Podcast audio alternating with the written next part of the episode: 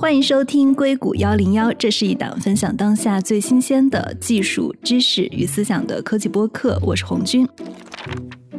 那最近呢，在大模型的这个话题上，其实行业有很多很多的进展。一个是关于 Llama 2的开源，然后还有一个呢是 GPT Four 的泄密。包括大家现在对什么样的应用能够在大模型上先跑出来，也是有很多很多的想法。那这期呢，我们请到了一位非常厉害的人来跟我们一起聊这个话题。他是 Lepton AI 的创始人贾扬青。Hello，杨青你好。啊，你好。杨青应该可以算是整个华人领域在 AI 圈的大拿。对，非常感谢愿意给我们这个机会来参与我们的节目。我简单跟听众先介绍一下杨青的背景。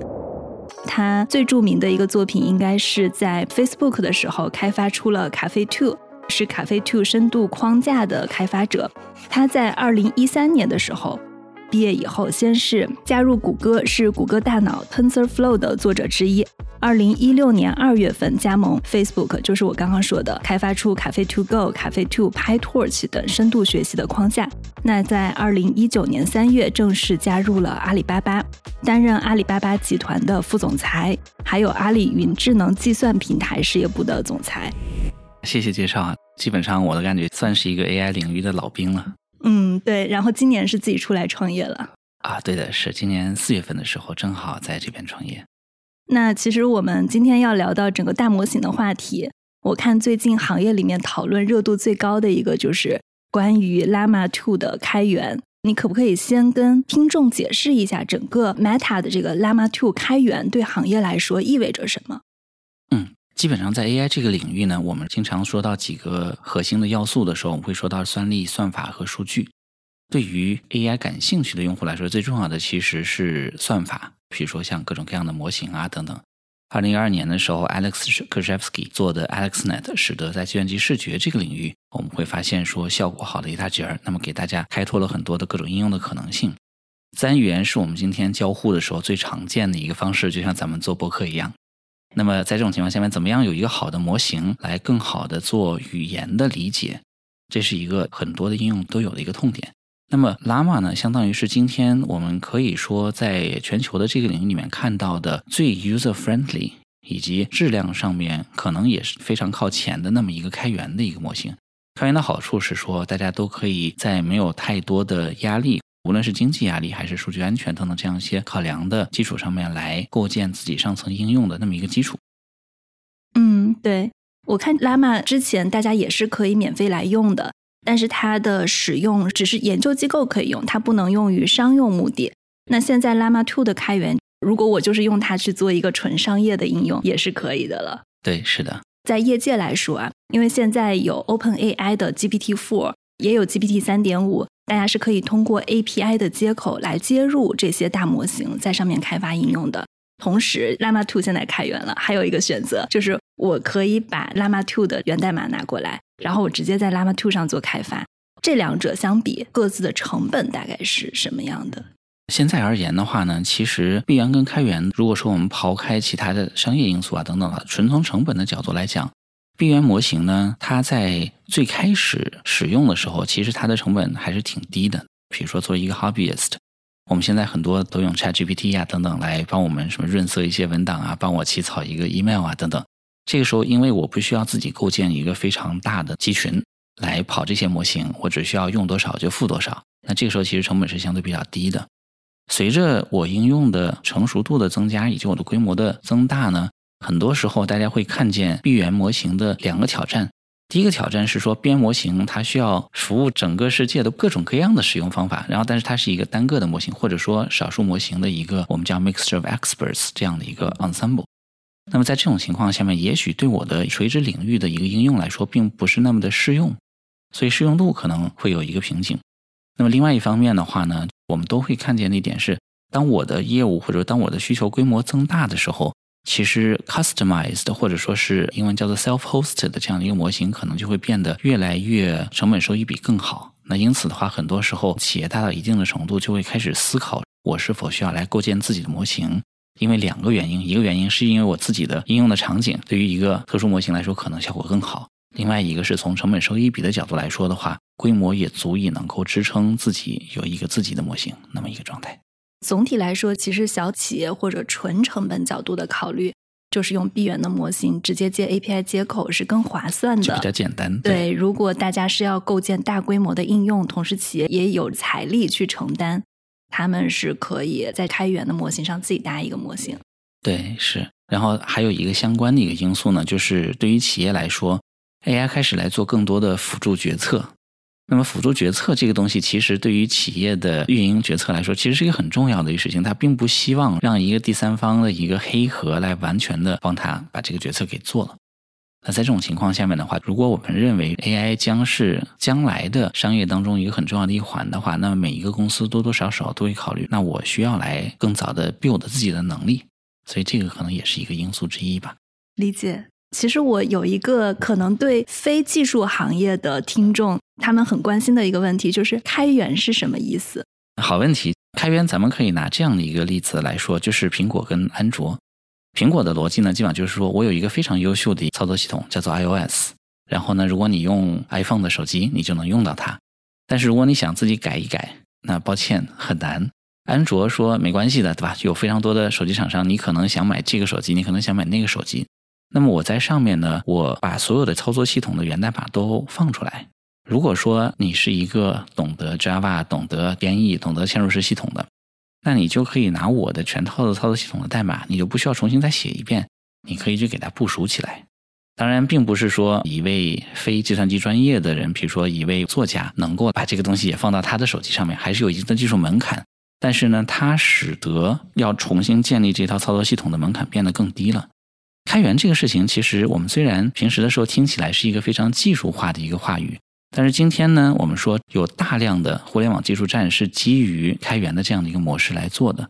那举一个例子，今天在服务器的领域，我们可能听说过一个操作系统叫做 Linux，在我们的个人的电脑上面一般不太会用，我们会用 Windows 和 Mac，但是 Linux 是绝大多数的服务器所使用的一个操作系统。比如说，在手机上面，我们说安卓是一个开源的，对吧？比如说，像我们前面几年经常会听见的一个叫做云原生那么一个概念，云原生的基本的一些组件，比如说像 Kubernetes 等等，也是完全基于开源来构建的那么一个生态。对，我记得当时 Google 是挖了 Jeff Hinton 他们一起来做，当时马克扎克伯格去找燕乐困的时候，也是现在 Meta 的首席科学家、图里奖的获得者。就是想让他来加入 Meta 一起去搞这个 Fail 的时候，当时燕乐困他提出的一个条件就是说，我们所有的事情必须开放式的进行，因为我无法想象在一个不开放的环境里面，学术要如何的往前推进，这是他当时的条件。对，我觉得这个还是非常赞的一个点。对，然后当时其实我们刚刚提到了你在 Meta 的时候，你也是开发出了 Cafe Two 的深度学习框架。然后你也是把它开源了，很快在行业里面形成了很大的影响力。我也很好奇啊，在企业内部，他要去决策哪些项目开源，哪些项目不开源，他们是怎么做决策的？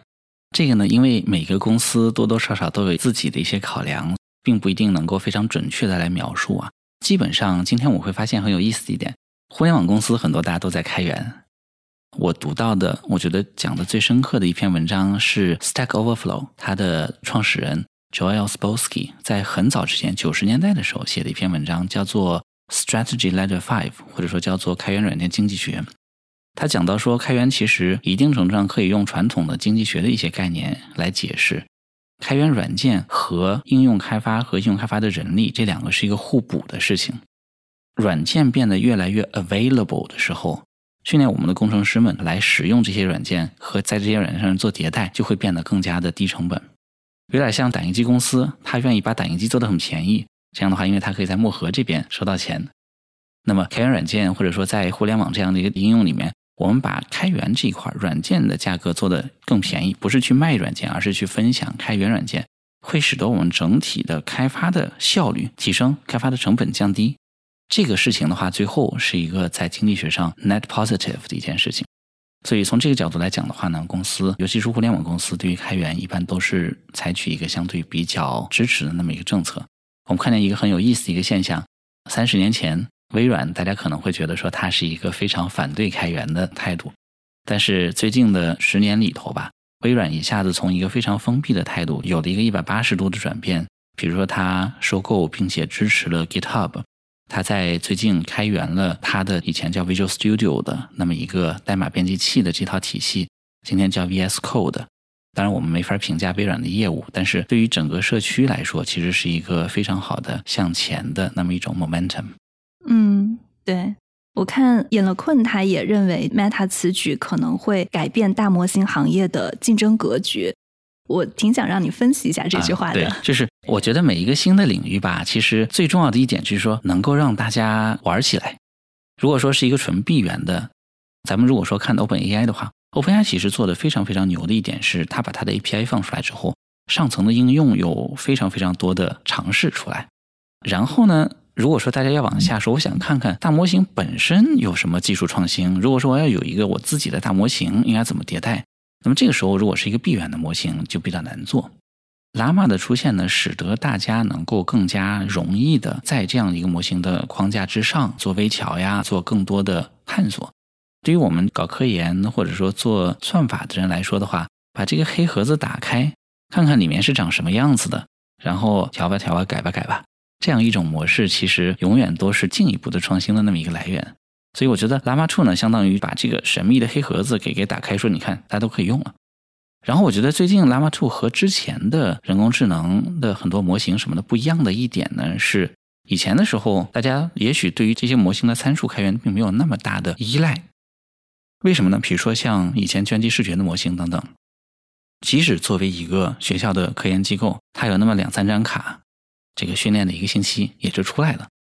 但是大模型呢，突然发现说，我们即使有代码放在那儿，这个模型它还需要有大量的数据跟大量的算力去做训练。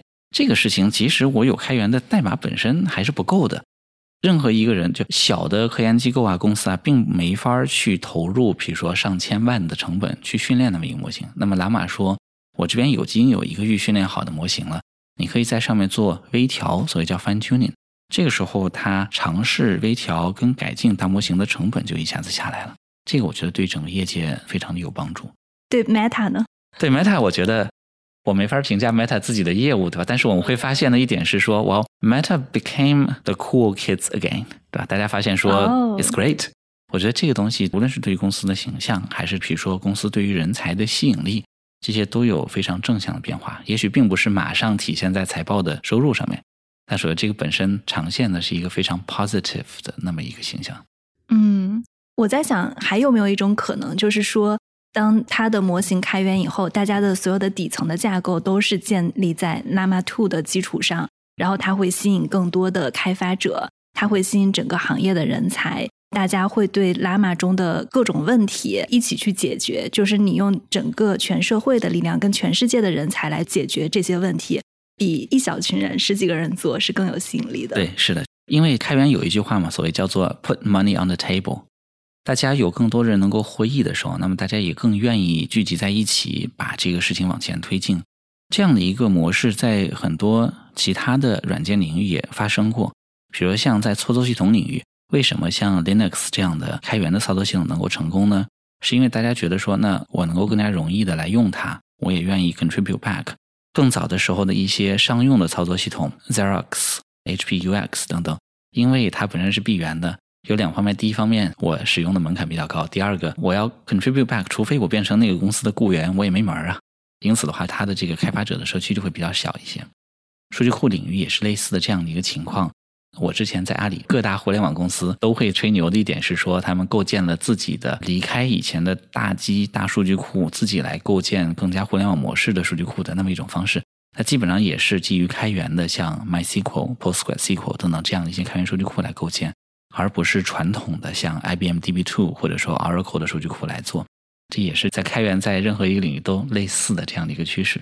对，之前在 OpenAI 没有把它的模型开源的时候。他就一直是以安全的名义，他说啊，因为开源了不安全，如果被坏人用了怎么办？那假设如果 Llama Two 开源了，有一些钓鱼网站、骗子公司，甚至是专门做假新闻的这类的公司，他去用了这个开源的大模型，做了一个不好的或者是邪恶版的大模型，那 l a m a 它自己的开源方 Meta 对这些公司，它有没有一定的约束力跟控制权？就我所知的话，现在 Facebook 的 Llama 的这个使用条款里面并没有包含谁能用谁不能用，因为这个事情其实是一个相对比较超越开源的提供者的能力范围的一个事儿。我可以说，看你不能够用于非人道的事情，但是我毕竟不是一个执法机关。这个事情，我觉得就说是技术的留给技术，然后我们相信本身我们现在社会，我们是有法院，我们是有执法机关的，他们会来 monitor。就 AI 其实并不是一个和其他的东西不一样的地方，就像买个菜刀，我也得知道那个卖菜刀的店没法去管说这个菜刀最后会不会被用来砍人，但是因为这个社会本身有有安全的体系在，它就能防止这些事情。我可能属于一个乐观主义者，听出来了。另外，我们刚刚其实一直在讲 Meta 的 Llama 2的开源。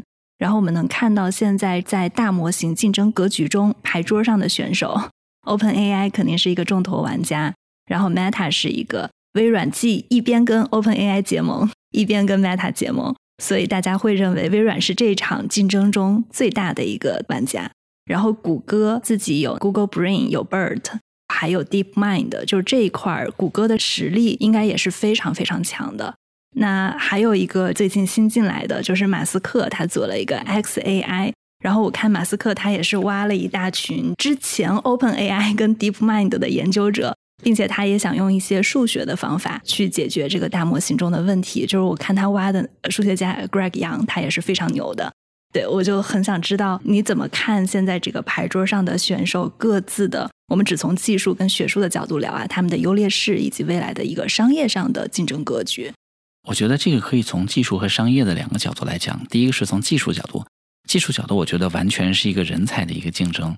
就像当时十年前计算机视觉的领域，Jeffrey Hinton、Ilya Sutskever 和 Alex Krizhevsky 他们三个人一样，他们就是很小的一个研究团队，就能够做出世界瞩目的一个成果来。创新一定程度上并不需要一个大规模工业化的那么一种方式，往往就是一两个非常聪明的人。所以这也是为什么互联网企业要用开源等等来吸引人才的那种方式。所以在这点上，我其实比较看好小的团队、小厂，或者说来做一些创新的东西。大厂的话，往往会因为自己的商业路线，使得它虽然有非常多的资源，但因为这个资源需要分布到很多的现有业务当中去，并不一定是一个最好的实现创新的一个土壤。就我们今天看见一些非常优秀的研究人员、一些技术 leader 也都出来创业的一个缘故。另外一个呢，我觉得大厂不容小觑的一点是它自己现有的商业场景。今天有一句也许不是那么正确、debatable 的一句话，叫做 AI 本身自己并不是一个业务。就是比如说我拿 ChatGPT，我可以很开心的跟他聊天，但是这个聊天的业务其实更多的是在，比如说我更好的编辑文档，在编辑呀、在广告啊等等这样一些领域里头去。因此，AI 本身不是一个业务，它需要和一个业务结合才能够产生价值。这个时候，大厂其实天生有非常非常强大的一个业务基础在。咱们举一个例子，今天大家的 rumor 是说微软会来发布它在 Office 里面的一些协助编辑的这样一些 Copilot 的功能。虽然我们并不知道，但是我每一个呢都可以想见说，如果 Office 有这个东西，那我就用了很很舒服，对吧？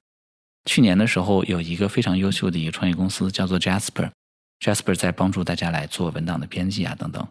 但是它其实获客的成本对他来说是比较高的。对微软来说，微软说：“你看，你是不是已经用 Office 了呀？是不是用了好几年了、几十年了呀？我在这上面给你加一个功能。这个是大厂今天基于它自己的业务，加上 AI 的创新，有可能能够以一种机械化的方式就把它给整个平推掉的那么一个能力在。所以我觉得小厂跟大厂在这个领域都有优势。小厂呢是说，你看我更加灵活，就像游击队一样更灵活，能够做事儿。”大厂说：“我的整体的规模化的集团军作战的能力更强。”我听起来你是更看好应用的，就商业模式而言。对，我觉得这个可能是我自己的经历的缘故吧。我自己最开始的时候从做科研开始嘛，然后我觉得在所有的人涌向 AI 的科研的这个浪潮当中，我是一个不能算错，但是逆潮流啊这种的开始从算法往回走向系统、走向工程跟走向产品的那么一个过程。我自己非常强烈的感觉到的一点呢，就是。对于一个新兴的技术来说，大家总会有一个对它感觉到非常兴奋、有 hype 的那么一个阶段。然后呢，就像 Gartner 经常画的那个 hype 曲线一样，到了 hype 的顶端，一定要摔下来一下，摔下来一下之后，才会平稳的往前发展。因为大家在各种的迭代当中，逐渐的，我们所谓叫 calibrate，就逐渐的认识到它正确的这个能力边界在什么地方。这个边界 establish 之后。稳步往前推的时候，其实非常需要的就是怎么样把这个技术和实际的产品结合的那么一个过程。所以这个时候就是应用驱动的一个开发。所以我觉得了解应用这一侧的需求是现在 AI 有可能接下去发挥更大的价值的时候最关键的一个点。那我觉得大家可能接下来一个很好奇的问题就是：你看好什么样的应用它会成为一个 killer app，或者它有大爆发的可能？我觉得它可能是一个潜移默化的，在很多地方都能够发挥价值的地方。我觉得 AI 今天最能够提供价值的，可能在一个方向上面，叫做 productivity。今天我们前面的一个 hype 是说，我们认为 AI 可以替代掉一切人类劳动。我们发现说，其实不是。那么今天很多时候大家也会听到的一句话说，懂 AI 的人会替代掉不懂 AI 的人。这句话的意思是说，其实 AI 能够提升我们现在做事情的 productivity。拿我们自己公司举例子吧，我们现在公司很多工程师嘛，那么我们基本上人手一个 GitHub 的 Copilot，帮助大家来写代码。我自己的一个实际写代码的经验是，今天大概百分之四十左右的代码能够我在写代码的时候都是 GitHub Copilot 帮我写的。他不是帮我写那些特别特别精妙的或者需要想好多的代码，但是比如说调用一个 API 呀，上面我已经写了一段，我要把这个稍微变换一下等等，这些基本上所谓 common logistics 的这些代码，他能帮我写了，那这个效率提升一倍，这是一个好事儿。但是它并不能够完全的替代我，它其实是把我的效率提升的更好。那么另外，比如说我们说在一些更加偏传统的领域，企业有一个新员工上来之后，我要做员工入职培训。大家都遇到的一点是说，哇，所有的文档放在各种地方，没有任何一个人知道这个员工培训的时候应该去哪儿找到最有用的那些信息给他。那这些事情有可能是能够用 AI 来提升 productivity 的地方。所以你觉得它可能在每个领域都有，就是大家怎么去发现这样一个需求？就是我觉得领域会非常不一样，但是主题会是非常明确的一个，就是 productivity。你刚刚举了那个 Jasper 点 AI 的例子。在这一轮 GPT 火的时候，我们请了 Jasper 点 AI 的早期投资人来我们的节目聊。他当时是非常看好的，他是觉得 Jasper 点 AI 这个产品，就是 GPT 发布了以后，它反而增长了，因为更多的人知道了它。他是从数据的角度跟我们分析的。那同时，在这期节目发出来的时候，听众中也会有一些质疑，就是说，那其实你刚刚提到了微软它的 Word，如果它也可以加入这种自动续写一些功能以后。那 Jasper 它的护城河在哪里？关于 Jasper 这家企业啊，我发现一直都是两派在相互争执，所以不知道你怎么看？所以我觉得其实很有意思一点是，到最后其实是应用在起作用。对于用户来说，他其实并不关心这个背后的技术是怎么样的等等。第一个要好使，第二个要精准。这个也是在技术领域经常会出现的一个事情，就是大家说各领风骚两三年，因为技术迭代非常的快。那么大家都会在想，我自己单点的一个能力，要不我就把我的综合化能力做起来。Jasper 其实做的非常好的一点是，如果我们看他的创始人的话，创始人以前做过广告，做过 SEO，做过 HR 人力资源的工作。那么这个时候，其实他对应用的把握是非常好的。因此，在所有的人都在训练一个大模型的时候，大模型其实二零年、二一年就开始，好多人开始训练了。所有人都在训练大模型的时候，他独辟蹊径的说：“你看，我要把这个东西用好。”用好了，这是他前面几年、前前面一年多成功的一个很重要的一个因素。这是外功，对吧？还有内功嘛？怎么样有一个更加高质量的一个模型，能够使得它的这个应用的效果，不光是拿一个 vanilla API，而是能够更加，比如说做微调等等，在法律的领域，在金融的领域，是否能够有 specific 的更加精准的 Jasper？这些事儿是变成了就是第一步跨出去之后后一步的那么一个后劲儿。那这个时候的话，我们会发现说，比如说像 GPT 四啊等等这样的一个模型，效果的确不错。啊，微软肯定也有自己的一些在垂直领域上面的一些深耕。这个时候的话呢，Jasper 也就相当于是说，右脚迈出去了，领先别人半步。现在左脚怎么迈，都在不断的颠覆自己的过程当中。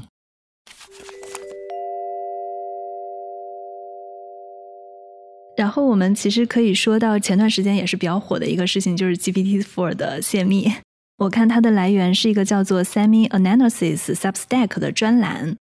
我刚刚其实说到 Sam 自己对外说是因为安全而不开源这个 GPT-4 的，但是根据这篇文章，他好像说 OpenAI 闭源的原因不是因为安全，而是因为他们的工作是可复制的。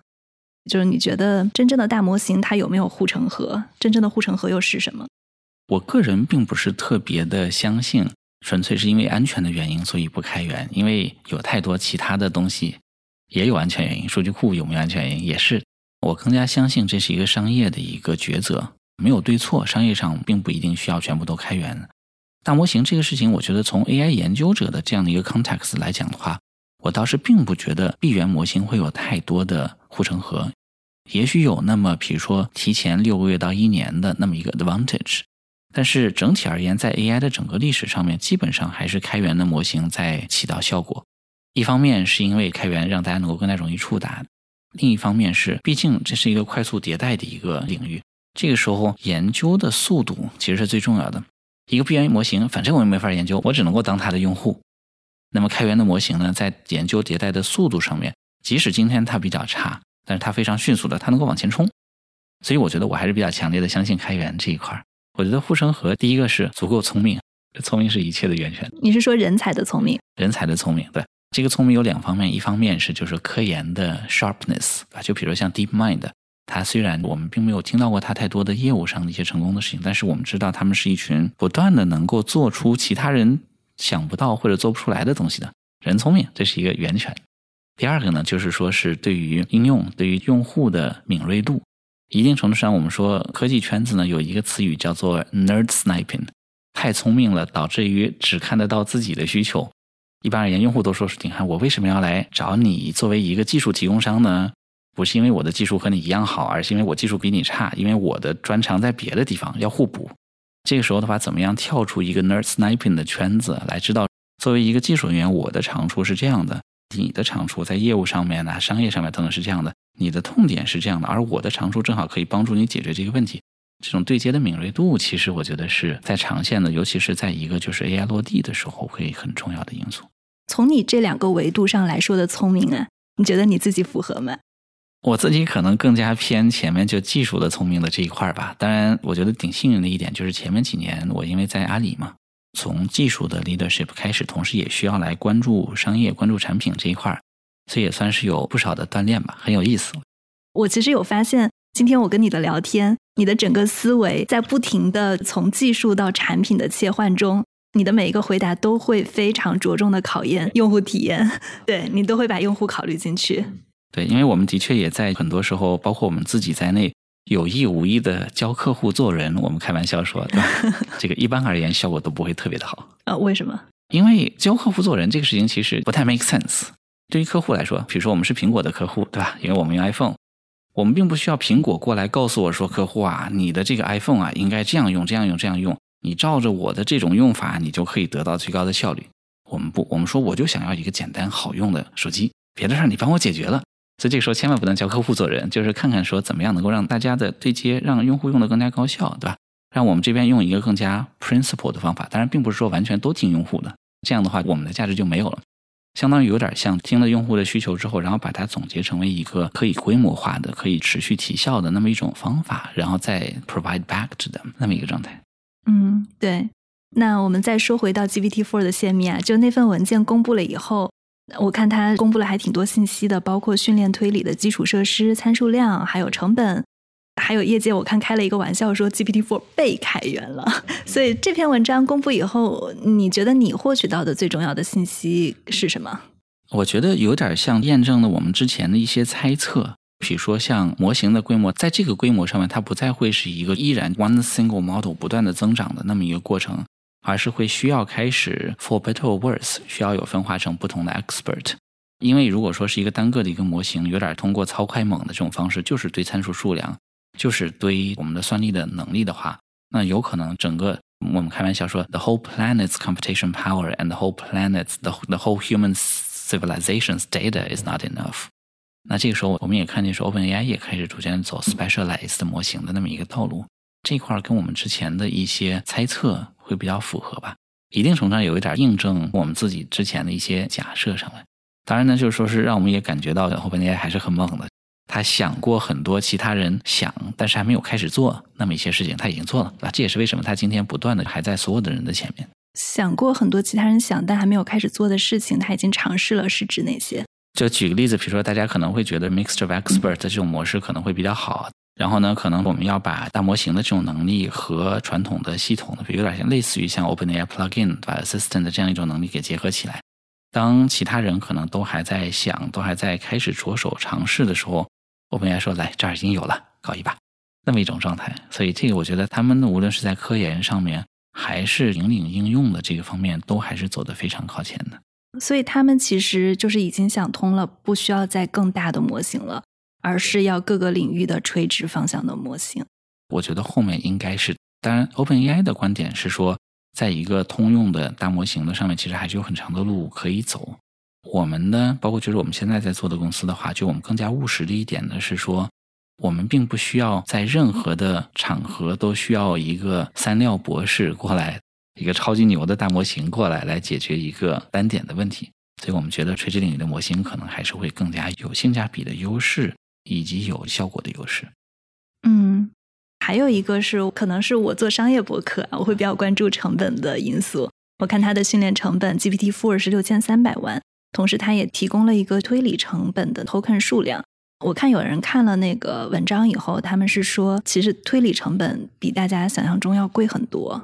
它大概是贵到一个什么样的量级？从我以前的经验来看的话，在一个稳定的应用里面，推理的成本是训练的大概五到十倍左右的样子。这么大？对，因为是这样的。我们一般而言，今天呢，其实我们处于一个大模型，我们还在不断的尝试、不断的训练的过程。那一训练，那显然就是训练成本最高。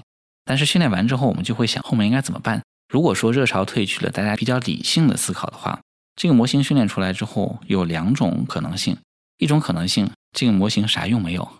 那我们就会发现说，那也不用训练了，对吧？所以天生的训练的量就会下去。然后我们会发现说，哎，这个模型很有用，很有用的意思就是说，满世界大家都在用它，满世界都在用它，自然带来的结果就是推理的量其实是很大的。开玩笑，我们说读书的时候，的虽然我们说 lifelong learning，但是我们读书就读那么几年，但是我们后面工作要工作好长的时间。这个就是说，训练就那点儿，推理永远更多。推理的成本如果是训练成本的五到十倍，这部分成本是上面的应用来承担，还是 OpenAI 来承担？训练的成本呢？你永远都得最后到卖应用的时候，你才能收得回来，它是一个固定成本。推理成本呢？它其实是和业务线性增长的。比如像 Jasper，那么它上面用的人越多，它收的钱越多。它的推理的成本，今天它是调用 Open API，但也是一个推理成本，它的推理成本就更多。那么类似于是一个线性增长的一个关系。所以因此呢，推理成本其实虽然量比较大，但是它是一个更加简单直接和大家可以理解的那么一个模式。我只要能够保证我有足够的 profit margin 就可以了。训练其实都是一个有点像一揽子买卖，或者说是一个对未来的投资。我投了，比如说六十多个 million 去训练一个模型，那么我就得想说，这个模型 it better be good，这样我才能够将来在更多的应用里面把这个钱收回来。今天我们在大模型创业这个领域，其实也会看到这样一种情况，就是大家对于大模型都非常的热情，同时呢，也会有一定的担心，是说今天我们其实是在投资未来，但如果说投资一个未来，最后发现说这个未来有点不太对。或者说，我们投资的这个未来的方向，最后在商业化的时候没有达到以前预期的效果，那这个投资就打水漂了。当然，对于创新来说，就是说永远会有打水漂的事情，所以大家也并不是特别怕来做这个投资。那你觉得，比如说现在推理成本高是一个行业问题吗？还是说，其实我只要把价格定得高就可以了？我觉得是一个问题，因为到最后的话，其实任何一个商品的定价都不是根据成本来的，都是根据需求来的。比如说，我买一个星巴克的咖啡，我说我就想付五块钱。星巴克说：“抱歉，我这个成本太贵了，你得付五十块钱。”那我说不买了。因此呢，推理成本如果说降下来的话，那么其实能够让应用变得更加广泛。所以今天我们看见，比如说很多的公司在做推理的优化，很多比如像英伟达今天一枝独秀的原因，就是因为它是一个在计算无论训练还是推理上面性价比最高的一个选择。这些我觉得都是一致的。你们公司会帮企业去做这一块吗？我们现在就是基本上帮企业，希望帮他们解决两个问题。第一个是系统成本的问题，比如说我买机器，买了一堆机器之后，就有点像说我买了一个 shopping center，对或者说我运营一个 shopping center，我到底怎么样来用我有限的 real estate 来承接足够大的客流和足够大的营收？这是一个很典型的系统的一个问题。第二个呢，其实今天企业还遇到的一个问题就是人力问题。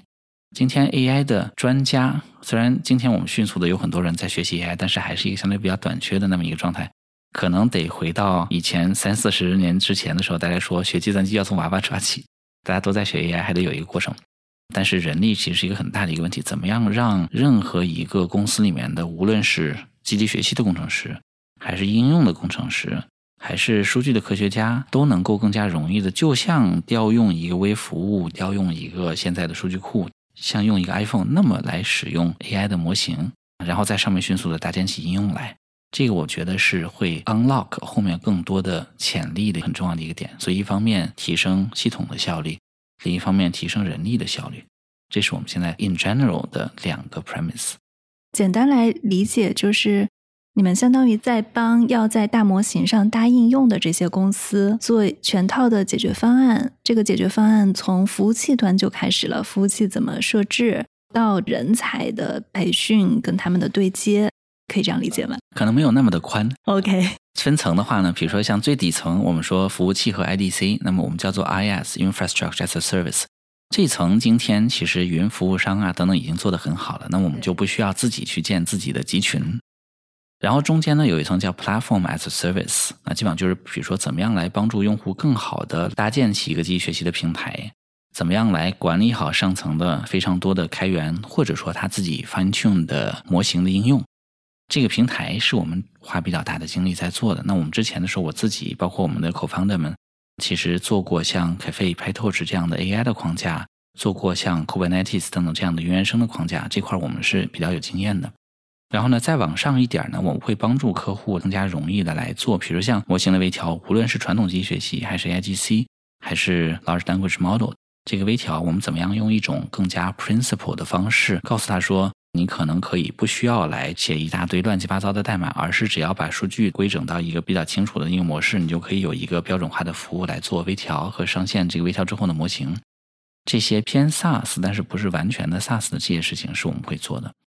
然后我们在上面不做的，至少目前不做的一件事情呢，是完全的去做一条垂直的业务，因为我们觉得说 AI 这个事情，就像咱们刚才说的一样，AI 今天要和很多的业务场景去结合，无论是比如像我们说搜索、推荐、广告、内容的生成，对吧？等等这一系列的事情，今天其实我们的客户其实他们是最懂这一块的，我们就不应该越俎代庖的去告诉他说，来，你看业务决策你也不用做了，我给你做。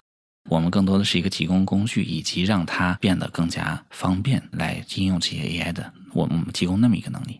理解了，就是爱死怕死加一小部分的 SaaS。对，SaaS 可能我们就依赖于云的底座了，所以是 Pass 和一小部分的 SaaS。哦，OK，我可以再问一个稍微前瞻一点的话题啊，就是它可能非常的天马行空啊，你说。之前我们看 GPT-4、Llama，所有的现在的大模型都是用 Transformer 来写出来的。那是因为最开始我们想看大模型的结果，它是不是能够行得通。现在马上到了应用的环节了，就像你说的，大模型它可能只是一个非常底层的东西，我们要在上面搭应用。那么应用的时候，就跟我们刚刚提到的推理成本是相关的，因为用户他每向大模型发出一个请求。那么它就要用一次它的推理的成本，但是 Transformer 它在解决推理问题上是非常不经济且成本高的，Transformer 很贵。对对对，所以现在就是业界我看也有一些像 Raku 还有 Retentive Network 这样的一些训练方法。你觉得这些新的训练方法有可能会取代掉以 Transformer 搭起来的这种大模型吗？因为我自己好久不做 fundamental 的研究了，所以这个事情我可能说的不是特别的准确。但是从一个系统的角度来讲，我们的确觉得说 transformer 并不是一个太好的架构。At least our brain probably don't use transformer。它是一个有点像 brute force 的那么一个状态。他说：“你看，我要让这个模型记住更多的东西，怎么办呢？我就给它更长的 context。这个事情有一点像说，我们有一位新同事过来了，第一天他过来，他说 OK。” What is a What do I do？然后我们给他一堆的 instruction，就是今天的 prompt。然后他说 OK，I know about it。开心的回去了。第二天上班了，他像一个完全的新人一样，把昨天的事全忘了。说 OK，So what do we do？如果每一个同事，你每天你都要像新入职培训一样，给他一个超长的 prompt，You know something's wrong，对吧？这不是一个最好的一个模型。There's got to be something that's better。所以这个地方，我觉得从模型的角度来讲。我还是挺期待我们在 Transformer 之上或者 Transformer 之外有一些其他的创新的。比如说像斯坦福、伯克利的有些我们都很尊敬的教授们，他们也会有这样的一个观点，就是 Transformer is great, but maybe there's something fundamentally wrong about it。我们就只能够等着 smart researchers come out with smart ideas。所以，在我理解啊，假设如果用其他的模型，比如说 RACU 或者 Retentive Network 这样的模型训练出了一个新的大模型，那有可能 GPT-4 Llama 现在所有的模型都是一种过渡态，因为它不够好，所以我们最终还是要放弃。就假设如果有一个新的模型 work 了，可能会是这样的一个结果。有可能，因为就比如说咱们拿 AI 的举例子的话，在 Alex Krizhevsky 他们做 AlexNet 之前，对吧？计算机视觉里面。我们用比如说手工的像 Sift 的 feature，以及非常大规模的线性 SVM 这样一些模型来做。哇，今天我们已经抛弃那些模型了，and it's fine。即使在自然语言理解的这个领域里面，我们以前就用的比较多的像 RN Recurrent Neural Network，以及在四五年前大家都会非常熟悉的一个叫 LSTM，像这样的一些模型，今天也逐渐的被 Transformer 所取代了。所以模型还是反正处于一个不断的往前迭代的一个过程。就我们发现更好的算法、更好的模型了，我们就往前走。这个我觉得是一个很自然的过程。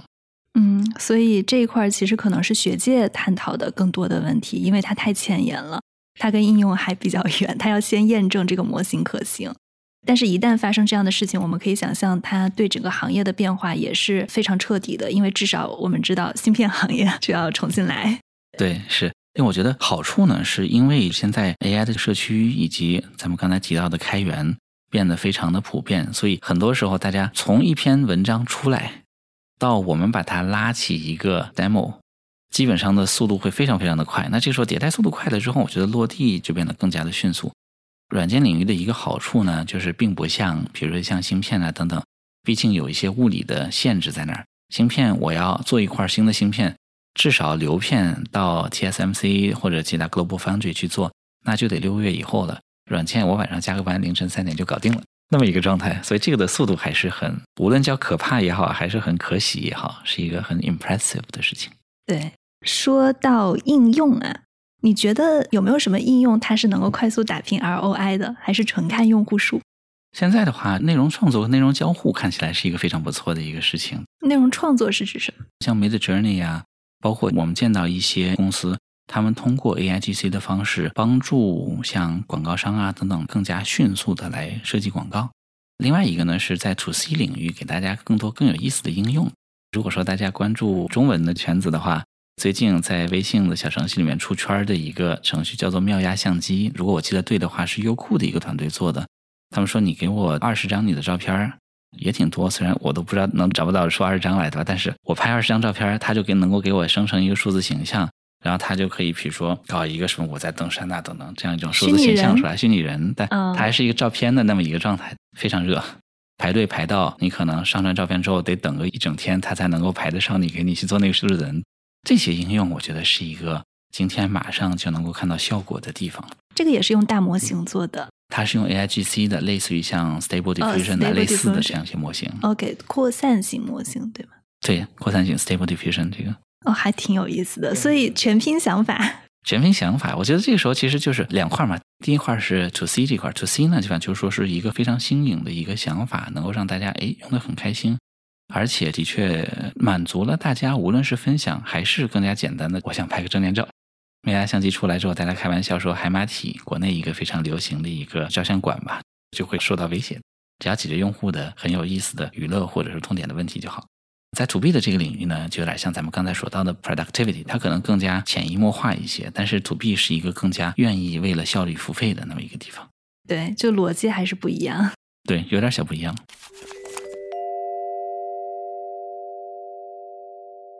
那接下来我们聊聊你自己，还有你的新公司。嗯，好呀。为什么叫 Lepton 点 AI？这个事情其实挺有意思的，就是也并不是一个深思熟虑的那么一个过程，但是我们还挺喜欢这个名字。我们在想这个 idea 的时候，我们基本上就是主还是关注在技术上面，然后我们要跟投资人聊，创业公司总还是要跟投资人聊。要跟投资人聊之前，突然发现我们的 memo 啊等等上面都还写着 new co new company。Well, it doesn't sound like we are serious. 所以我说，我们得赶紧想一个名字。想域名这个事情是这个世界上最麻烦的事情。我们想了一堆跟什么大脑相关的等等的都找不着，然后我们说 Let's be more scientific, let's be more cool。然后我们就想说物理里面，lepton 是物理里面一类基本粒子，叫做氢子，the kind of particles that are light-weighted。电子是一个氢子，然后中微子是一个氢子，所以呢，我们还挺喜欢这个名字，就是 it's light-weighted, it doesn't have to be too hard。然后另外一个呢是说电子，就是 Andrew Ng 以前说过一句话。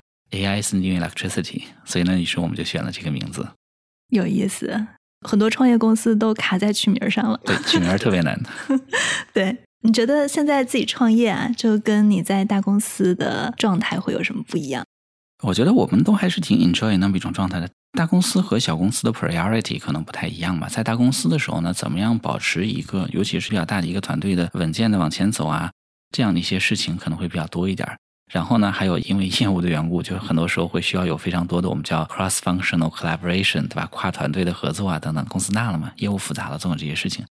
小公司的好处呢是迭代的更快，基本上就是我们说开一次全员会吧，全员会的意思就是中午出去吃个饭，全员就在了，就那么一个状态。因此，我们觉得说，在很多时候，在一个迅速迭代，我们需要把一个想法快速的落地的时候，小公司也许相对于大公司来说也更有机会。你现在大概一天的状态是怎么样的？有点乱，说实话，对吧？每天都不一样，每天都不一样。那可能就真的是创业公司的状态啊。对，是的，就有可能，比如说有的时候要看看房租的事儿了，有的时候要看看水电的事儿了。但很多更多的时间是花在外面和潜在的客户来联系，来聊他们的痛点，聊他们的应用，这是第一块。第二块是了解现在的一些新的技术，无论是像 Twitter、Hacker News，现在信息 overflow 是一个挺大的一个挑战。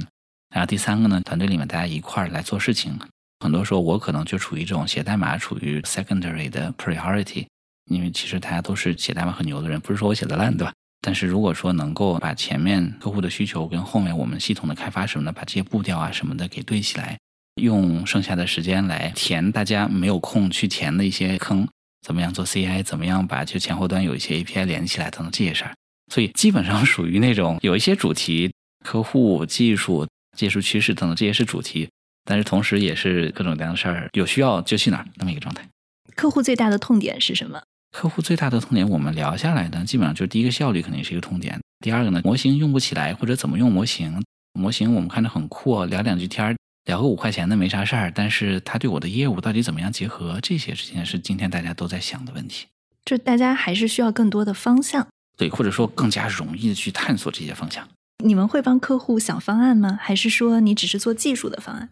我们会想一些方案。前一段时间的时候，刚刚我们跟 l a n c h a i n 也是非常著名的一个 AI 的那么一个框架的，我们跟 l a n c h a i n 一起写了一篇 blog，讲说我们自己做了一个很有意思的一个事情。各个公司都会发财报，发完财报之后，它会有 Q&A，让我们说我们怎么样来利用现有的财报的信息啊等等的，我们来翻 tune 一个模型，让一个大模型能够长得更像 CFO。这个事情本身也许并不是一个应用，但是它可以让我们来调通或者走通那么一条道路。就是说，今天如果说有一个垂直领域的 corpus、垂直领域的数据的话，我们怎么样非常迅速而简单的让用户能够把一个基础大模型像 Llama 开始往这个方向微调？我们会想这样一些事情，可能都还是比较停留在技术这一侧上面，但是会有一些应用的 flavor。你们如何解决准确性呢？我觉得准确挺准确性是一个大问题。今天就是 hallucination，大家都还没法解。Potentially 可能会需要结合一些 AI 的这样一些大模型的技术，以及传统的搜索的这样一些技术来解，但目前我们也没有一个完全解决它的这个 hallucination 的那么一个问题。这个领域可能做的最好的一个公司就是 Perplexity 到的 AI，它有点像一个问答式的搜索引擎的这样一个事儿。我问他，比如说 What is the city of Mountain View？然后他会告诉你说，你看 City Mountain View 这样这样这样。然后他每一句话，它上面会给你一个 citation，说这个是从 Wikipedia 来的。那个是从 City of Mountain View 的 website 来的，对，，Bing 当时也是这样来去呈现信息的，对，是我其实觉得搞财报这些点挺难的，因为你只能在网上去找到一些现有的信息，这些信息可能是真的，也可能是观点，对，我们就很难去概括，就是哪些是非常准确的因素。对，但只要我们有一个能够更加高效的来迭代的方式，其实我们后面的我们开玩笑说 trust and verify。整个过程总会变得更好。我宁可一个人先告诉我说去那个地方查，让我去查了，让我看，我看两段话是比较快的。如果他告诉我说没办法，你先把财报看一遍吧，那这事儿半个小时就过去了。是你刚刚其实有提到你一直都是逆着潮流来的。最开始做架构、做算法，然后我看其实你也比如说做到技术管理者，现在也在创业思考产品层面上的事情啊。我很好奇，可不可以从职场的角度讲一讲你在每一步跨越的时候，就比如说你从做技术到做一个管理者，你跨越时候你的 aha moment 是一些什么样的时刻？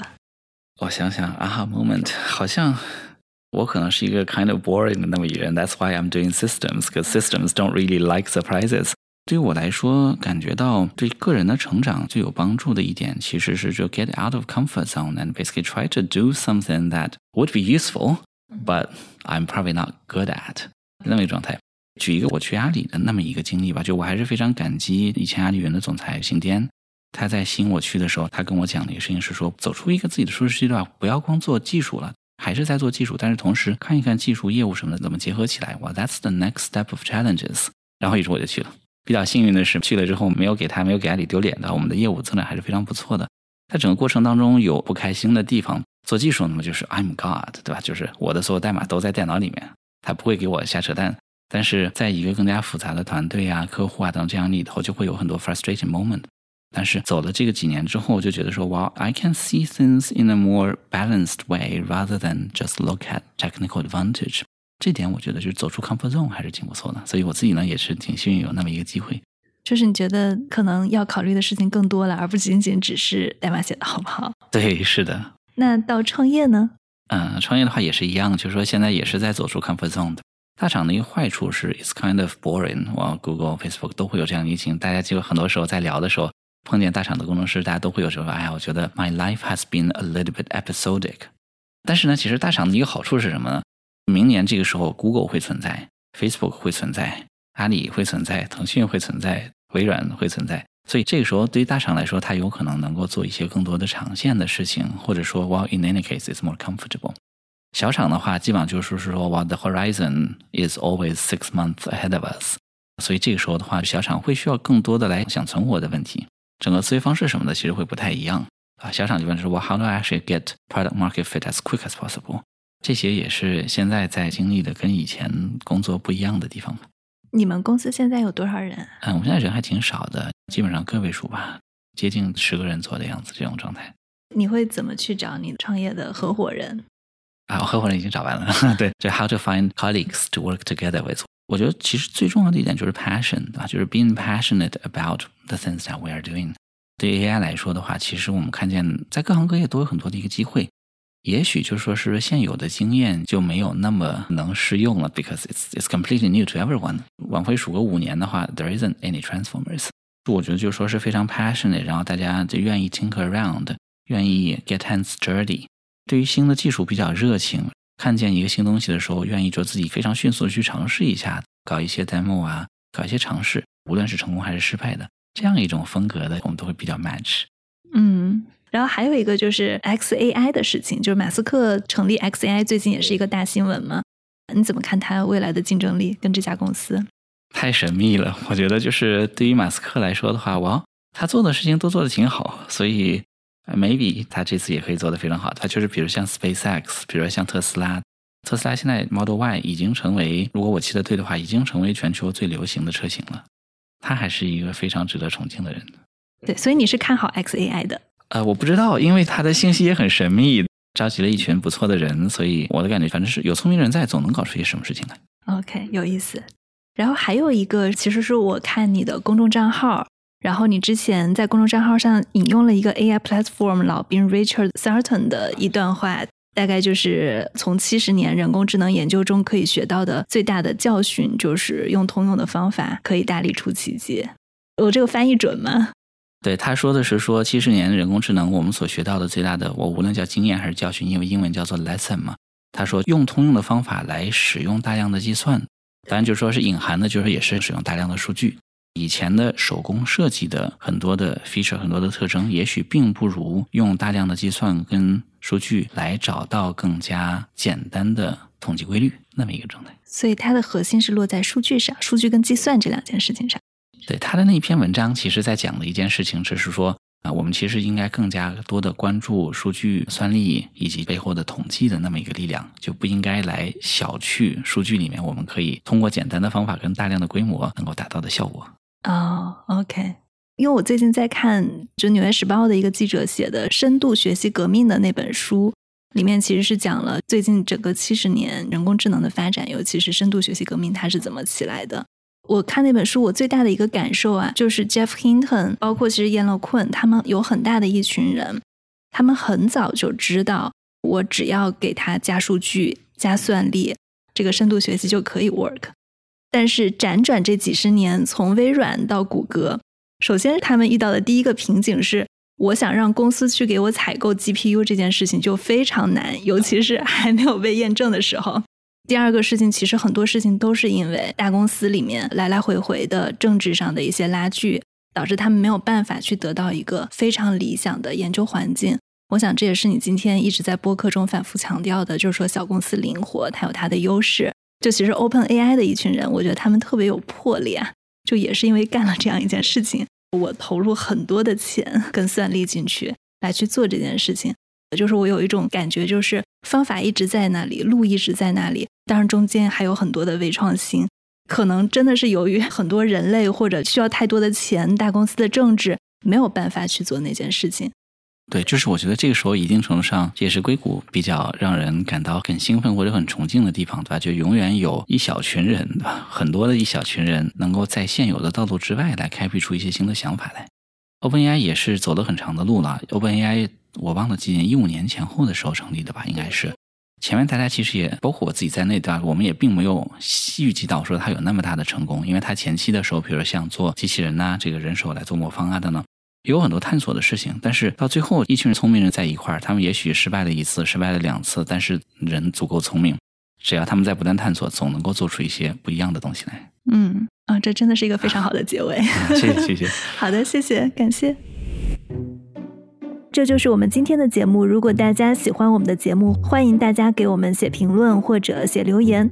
中国的听众可以在苹果播客、小宇宙、喜马拉雅、蜻蜓 FM、荔枝 FM、QQ 音乐、网易云音乐上来关注我们。海外的听众可以通过 Apple Podcast、Google Podcast、Spotify、Amazon Music 上来关注我们。当然，如果你是特斯拉或者未来的车主，你也可以在车上直接搜索我们的播客“硅谷一零一”，就可以关注我们。感谢大家的收听谢谢。